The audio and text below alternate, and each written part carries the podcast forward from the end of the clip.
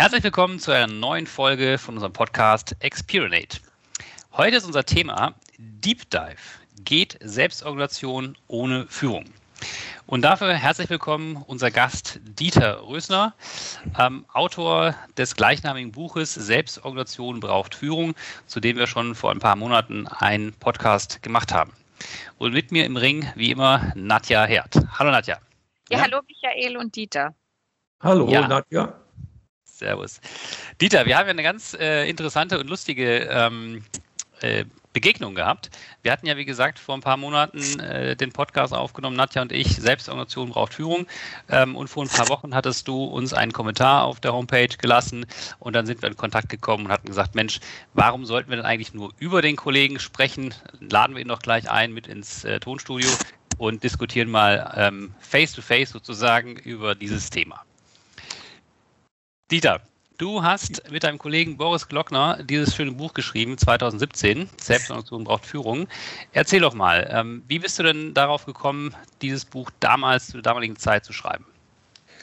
Ja, äh, ich habe mit dem Boris Gloger seit 2010 Kontakt und dieser und Boris Gloger war auch der sehr nette Mensch und sehr kompetente Mensch, der mich in die agile Welt sozusagen hineingebracht hat.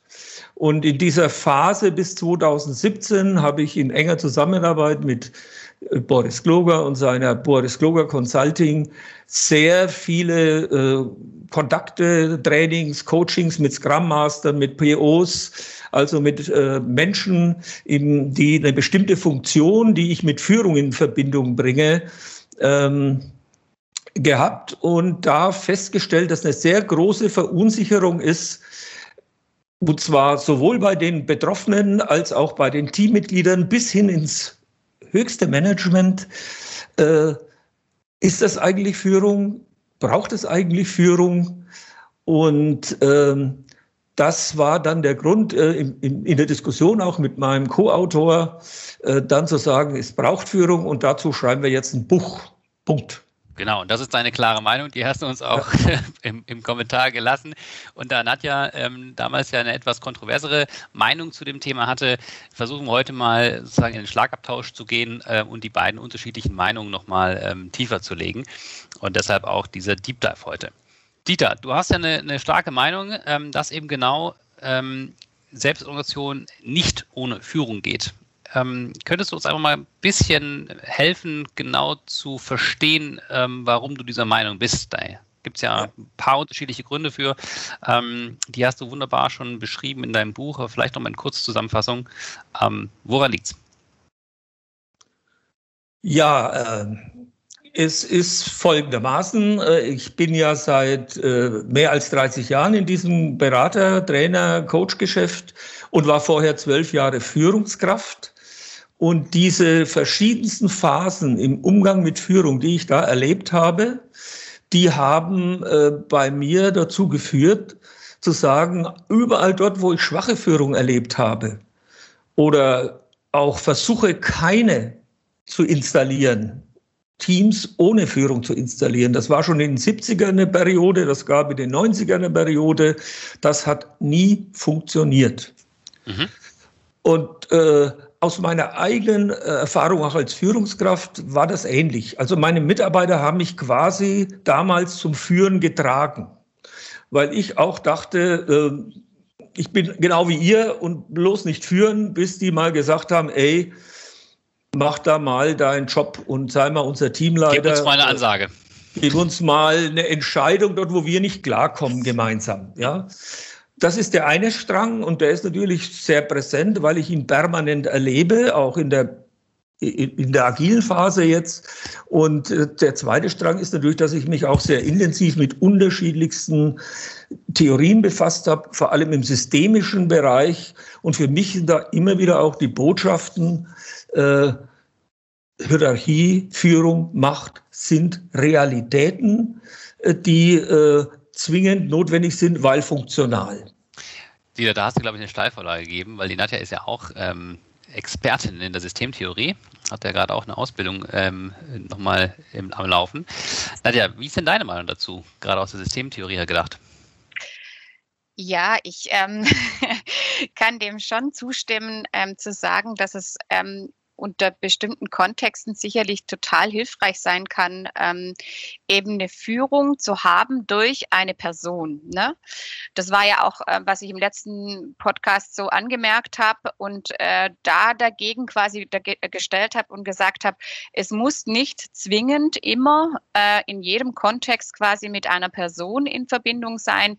Ich kann auch einen Kontext haben, wo ich ähm, durch einen Prozess, durch eine äh, Regel, die ich aufgestellt habe, ähm, durch eine Vereinbarung, die ich im Team getroffen habe, ähm, vielleicht aber auch durch eine natürliche Hierarchie, also gar keine gesetzte Hierarchie, die Möglichkeit habe ähm, zu entscheiden. Ne? Oder auch, was wir ja auch ganz groß immer in den Filmen ähm, ausgeübt haben, zu sagen, es gibt was Übergeordnetes, es gibt einen Sinn, einen Purpose, einen Zweck ne, einer Unternehmung. Und wenn ich danach ausgerichtet ähm, meine ganzen äh, Projekte und äh, Themen habe, dann habe ich eigentlich einen ganzen guten Kasten an äh, Werkzeug, um auch in einem Team quasi Entscheidungen treffen zu können. Und ähm, genau, unter diesem Aspekt habe ich es eben betrachtet, ähm, zu sagen, es ist kein entweder oder, ne, es muss da jetzt immer irgendwie eine Führungskraft sein, sondern ähm, auch ein bisschen unter dem Aspekt, dass es total gut wäre, mehr Selbstorganisation eben zu fördern und auch den Raum dafür zu lassen. Mhm. Okay, also du grenzt es ein bisschen ein, ähm, Führung in unterschiedlichen Aspekten, also das Thema Entscheidungsfindung zum Beispiel hast du angesprochen oder Orientierung ähm, zu geben, dass das natürlich auch Dinge sind, die anders organisiert oder verteilt werden können. Ne? Mhm. Günther, du holst schon aus. Ja, ich sehe erst einmal in deinem letzten äh, Teil deiner, deiner Argumentation überhaupt keinen äh, kein Widerspruch äh, zur Führung, denn äh, Freiraum geben, Entscheidungsmöglichkeiten bieten, äh, äh, Eigenverantwortung unterstützen und fördern, das ist absolut das zentrale Element agiler Führung, das keinerlei Widerspruch. Ähm, Allerdings, ähm, dort, wo ich nicht mit dir konform gehe, ist, dass Regeln oder Strukturen oder Prozesse, Methoden Führung ersetzen können. Regeln, und, und da habe ich zwei Argumente. Argument Nummer eins ist, Regeln, Strukturen haben im systemischen Sinne die Tendenz, zur Routine zu werden und zu erstarren. Ja, wenn wir jetzt in Situationen sind, in denen wir sehr flexibel, sehr dynamisch, äh, sehr ähm, reagieren müssen, dann sind in der Regel Kollektive überfordert. Ja, weil die Regeln nicht schnell genug gehandelt werden können. Und äh, eine Führungskraft kann in diesem, und das ist auch die eigentliche, wirkliche Funktion der Führung auf der obersten Ebene, Entscheidungen zu treffen, in der kollektive Entscheidungen nicht möglich sind, weil die Zeit nicht reicht, weil keine Einigung möglich ist, weil die Kompetenz möglicherweise fehlt. Ähm, das ist die eine Komponente. Also die Starrheit von Strukturen und Regeln in, in der VUCA-Welt, wie man auch immer so schön sagt, ähm, in der Welt von hoher Komplexität, ähm, reicht nicht aus, um in dynamischen Situationen zu steuern. Da ist eine Person, die in der Situation äh, entscheidet, äh, die äh, wirksamere Variante. Mhm. Das ist. Ja, mhm. Du hattest gesagt, genau, das wäre so der erste Punkt. Ne? Ich kann das aber genau gegenspielen und kann auch sagen, eine Hierarchie, die über eine ganze Zeit hinweg, und so ist es ja eigentlich in der Regel, schon besteht, hat auch den Nachteil ganz oft, und so habe ich es erlebt in meinen ganzen äh, Beraterjahren, dass sie ähm, einfach manchmal zu starr ist, ne? weil da vielleicht ja. bestimmte Ebenen gezogen worden sind, dann muss ich das einmal politischerweise auf, auf, an meine nächste Führungskraft ähm, eskalieren, dann eskaliert die nächste Führungskraft das an ihre Führungskraft und so weiter. Und bis dann die Entscheidung getroffen ist, ist es auch oftmals viel zu lange ne? ähm, oder dauert es viel zu lange, bis ähm, tatsächlich sich dann was bewegt. Im Gegenzug dazu habe ich aber auch schon Unternehmen kennengelernt und auch davon äh, Berichte gelesen, ähm, dass das ähm, gemeinschaftliche Entscheiden gar nicht erzwungenermaßen, wenn es eingespielt ist, also das Thema Selbstorganisation eingespielt ist, dass es ganz flott und dynamisch auch passieren kann. Ne? Also wenn wir jetzt nicht so, also es ist klar, ich glaube, ähm, an der einen oder anderen Stelle kann das wirklich erleichternd sein, da eine Führungskraft zu haben, die da dann klar eine Entscheidung trifft. Und auf der anderen Seite ist es, finde ich, wie in der Kindererziehung auch so, wenn ich das irgendwie so anfange, na, dann ähm, habe ich manchmal den Nachteil, dass ich nicht ähm, auf der anderen Seite dann halt eben auch eine andere Möglichkeit nicht fördern. Ne? Also dass sowas auch mal schneller und dynamischer gehen kann. Mhm.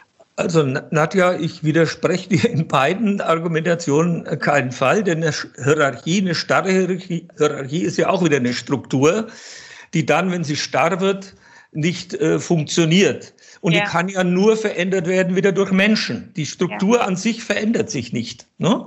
Äh, das heißt, Menschen sind dann angehalten, Hierarchien, die es immer geben wird, äh, so zu äh, gestalten, dass sie Flexibilität ermöglichen und dass sie diesen Wunsch, der berechtigt ist, dass möglichst Kollektive auch Freiräume, Entscheidungsspielräume haben, gewährleistet ist. Das ist heute absolut, äh, absolut notwendig. Mhm. Ja, und da sehe ich überhaupt keinen Widerspruch zu äh, meiner These, dass es trotzdem oder gerade deswegen, weil Hierarchien starr sind, Führung braucht, um diese Starrheit wieder aufzulösen. Mhm. Ja.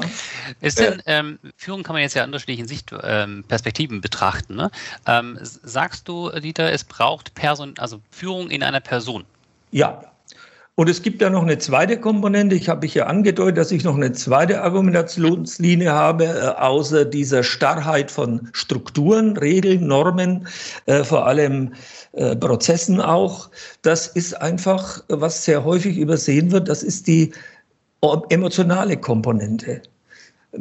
Menschen brauchen, haben in Bezug auf Führung auch Emotionen im Sinne eines emotionalen Bedürfnisses. Ja? Und äh, wenn diese Emotionen sind im Sinne von Sicherheit, äh, im Sinne von Zugehörigkeit eine ganz wichtige Komponente, die wird häufig, weil sehr rational an dieses Thema Führung rangegangen ist, einfach schlicht und ergreifend übersehen. Eine Struktur kann nicht emotional sein, nur ein Mensch. Ja?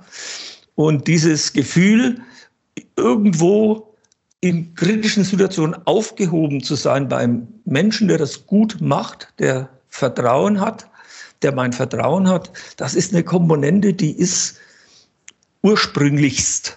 Das ist ein, ich sage immer, äh, Menschen haben ein geführt werden wollen gehen. Das ist sehr provokativ, provokativ, aber dazu stehe ich. Mhm. Also ich äh, denke auch, ne, da gerade da, wo ich ähm, mich als äh, Mensch äh, vielleicht in einer äh, Kompetenz nicht ganz sicher fühle oder auch mal dann ähm, eine Phase habe, wo ich mich gerne also ich glaube, das genau, das ist einfach eben abhängig davon, ne, was ist der Kontext und brauche ich da jetzt jemanden, der mich da äh, jetzt auch mal führt oder der mich auch, das ist ja wie im äh, alltäglichen Leben auch, ne, der mich jetzt da mal irgendwie äh, durchleitet. Für mich wäre irgendwie spannend, Dieter, zu wissen, ähm, sagst du dann, das ist jetzt quasi, also mein Dilemma ist da ganz oft, ne, wenn ich da noch kurz aushole, ähm, dass eine Führungskraft irgendwann mal zu einer Führungskraft wird ne, und ähm, diese dann halt also diese Position dann halt auch für ganz lange Zeit innehat, wenn nicht sogar ähm, bis ähm, letzten Endes zur Rente hin ne? und halt auch sich da äh, auf diesen Ebenen quasi weiter bewegt oder vielleicht auch weiterentwickelt. Und meiner Erfahrung nach oft ähm, eben so ist, dass ähm, es nicht unbedingt so diese wünschenswerte Entwicklung nimmt, ne, sondern weil, ähm, ich wollte es jetzt einfach mal nett ausdrücken. Sehr charmant ausgedrückt. Ja. ja, ja. Und dass es halt eben auch ganz viel Machtmissbrauch geben kann oder halt eben auch zur Starrheit führen kann, die du ja gerade durch Hierarchie auch erwähnt hast oder Struktur. Ne? Ähm, also sagst du, es muss Führung geben, aber die darf durchweg auch quasi kontextabhängig immer sich wieder durchmischen oder äh, verändern. Es gibt Modelle, wo Führung äh, abwechselnd innerhalb eines Systems, zum Beispiel eines Teams, ähm, äh, committed wird und der jeweilig, äh, meinetwegen für ein halbes Jahr, äh, und äh, dann kommt der nächste äh, und das Commitment heißt, das ist dann unsere, unser Scrum Master oder unser Teamleiter. Ja, also das sind Variablen, Variablen möglich und da sind wir noch weit davon entfernt, alles ausgeschöpft zu haben. Ähm, und äh, von daher glaube ich, dass, dass das, was Agile, Agilität in Zukunft braucht, noch lange nicht, bezogen auf Führung, noch lange nicht äh, wirklich äh, durchdacht ist und, in, und, und schon gleich gar nicht gelebt wird. Mhm. Dieter, ja. darf ich noch ganz kurz, ähm, mir ja. kommt ja der Punkt, äh, Nadja, danke für den Einwurf, wenn Führung des Öfteren neu gewählt wird, dann kommt mir der Hermann Arnold, äh, der CEO von Umantis, ähm, in den Kopf. Der hat ja auch das Buch geschrieben, Wir sind Chef. Ähm, und Umantis ist ja bekannt geworden für die Demokratisierung äh, der Organisation, ja. wo sozusagen die Mannschaft selber wählen durfte, wer ihr ihre Führungskraft, ihr Chef sein soll. Ja. Ähm, was ist denn deine Meinung dazu? Also bin ich kein Fan davon, ja, weil äh, wir haben schon wieder eine Führungsintervention. Ne? Also äh, das sind immer diese Sachen. Es wird den Leuten gesagt, ihr dürft, dahinter steckt aber immer, ihr müsst jetzt eure Führungskraft selber wählen. Ja, und ähm, dann machen die es halt das kann auch funktionieren, will ich nicht unbedingt widersprechen. Ich bin kein Fan davon, weil, äh, und du nimmst ja das Wort Demokratie äh, in den Mund und wir erleben ja im Moment auf der politischen Ebene sehr, leider sehr äh, hart, wie, welche Schwierigkeiten Führung und Demokratie ähm, manch, manchmal äh, haben kann. Ja, das heißt also, Demokratie ist immer das Phänomen, es muss, wenn gewählt wird, kann auch wieder abgewählt werden. Und wer bestimmt das? Äh, ist das in der richtigen Zeit wirklich sinnvoll? Ja, das äh, erhöht die Komplexität in einem Maße, wo man sich fragen muss, ob das wirklich funktional ist. Aber dann lass uns nochmal konkret werden. Wenn wir sagen, ähm, es ist durchaus sinnvoll, dass man Führung wechselhaft gestaltet, ja. Ne, in selbstorganisierten Teams, wie sollte das denn konkret aussehen? Also legt man ein Intervall okay. fest oder sagt man, es gibt eine Wahlperioden ähm, oder wenn man ja. über den Schwellenwert kommt, dann sagt man so jetzt wieder Zeit, äh, weil es läuft gerade nicht, äh, die Führung zu wechseln. Also was könnten denn Kriterien sein, um in so einen Wechselmodus zu kommen? Ja. Also äh, mir fällt jetzt die Stadt nicht mehr ein, in der das äh, praktiziert wurde. Ich hoffe noch wird.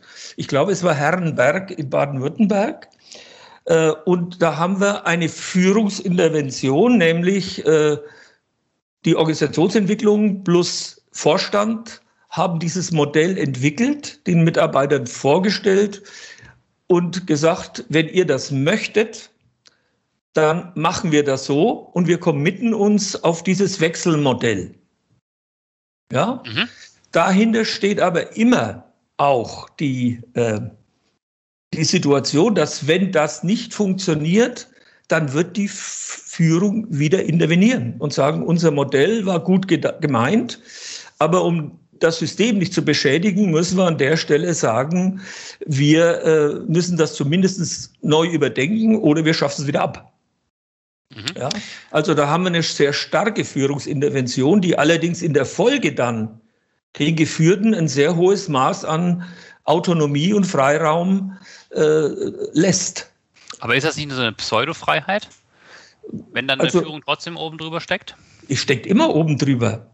Der erste, der dieses äh, groß äh, vertreten hat, war dieser Herr Semmler, ja, äh, aus Brasilien, äh, der äh, gesagt hat, es gibt nur noch ihn und äh, alle anderen äh, gibt es keine Führungskräfte mehr. Der Herr Semmler hätte dieses Modell von einem Tag auf den anderen wieder einstampfen können. Mhm.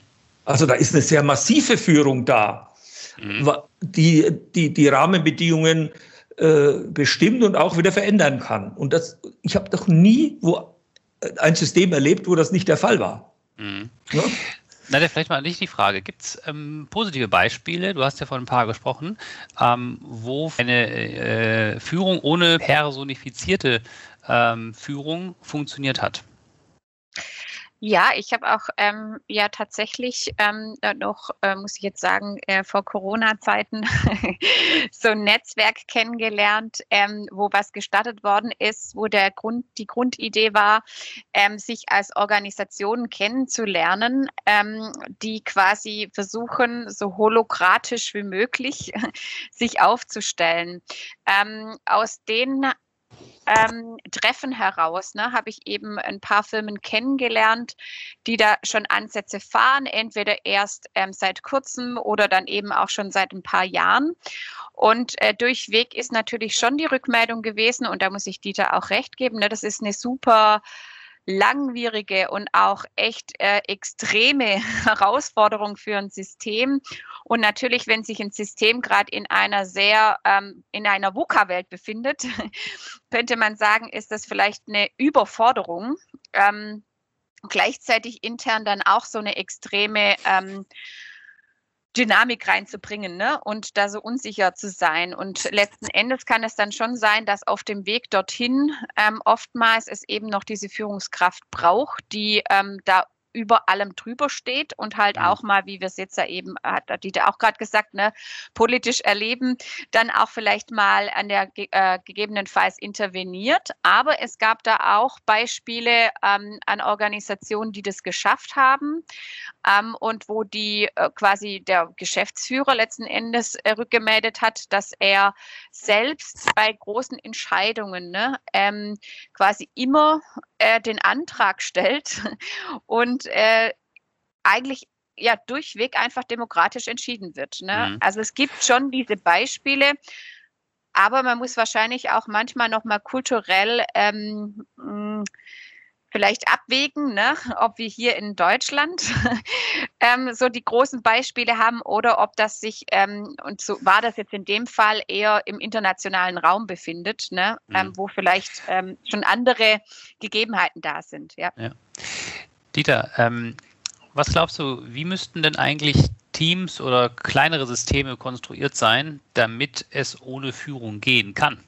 Holokratie ist ja so ein Versuch. Ähm, oder sagst du, es kommt gar nicht auf die Größe drauf an, sondern es geht per se einfach gar nicht? Es kommt nicht auf die Größe an, sondern es kommt darauf an, äh, was dieses System äh, leisten muss, unter welchen Rahmenbedingungen. Mhm. Also wenn ich heute sage, wir treffen uns an der Theke und äh, wir haben alle Lust, mal einen Fußball zu spielen und wir machen eine Thekenmannschaft, ja, und treffen uns äh, einmal in der Woche zum Training und am Samstag äh, zum Spielen und suchen dann ein paar Gegner, äh, dann ähm, habe ich eine, eine, eine äh, Form von, von Leistungserbringung, die nicht äh, lebensnotwendig ist. Es sei denn, ich mache das Überleben dieses, auch dieses Systems davon abhängig. Mhm. Dann brauche ich sofort Strukturen und dann entstehen sofort Führung. Mhm. Ja, also ähm, das kann kurzfristig funktionieren, wenn ich nicht in, einem, in einer Kontinuität Leistung erbringen muss. Ähm, drum auch Netzwerke, die meistens auch mittelfristig nicht funktionieren. Ja, da habe ich viele, viele erlebt.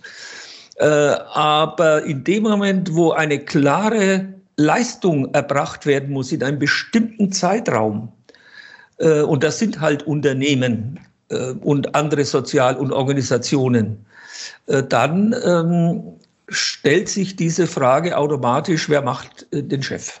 In, mhm. in, wie auch immer. Nadja, du hast ja jetzt auch genau viele Erlebnisse, auch gerade in kleinen Teams, in Workshops etc. gemacht. Ähm, wie siehst du das denn? Gibt es irgendwie eine Gruppengröße, wo du sagst, da geht das schon? Oder sagst du auch, am Ende des Tages findet sich eine natürliche Führung? Also sowohl als auch. Ne? Es gibt Gruppen, da stand vielleicht von vornherein eben fest, ähm, dass, oder da war die Führungskraft quasi schon definiert und dann war klar, ne, ähm, äh, wer die Führung übernimmt. Und äh, Teams aber wiederum, ähm, die vielleicht auch nur, sei es mal für eine Gruppenarbeit oder so, eben auf sich allein gestellt waren. Und wo, und das, ähm, da stimme ich ihm Dieter vollkommen zu, sich dann natürlich irgendwie eine, eine natürliche Hierarchie bildet.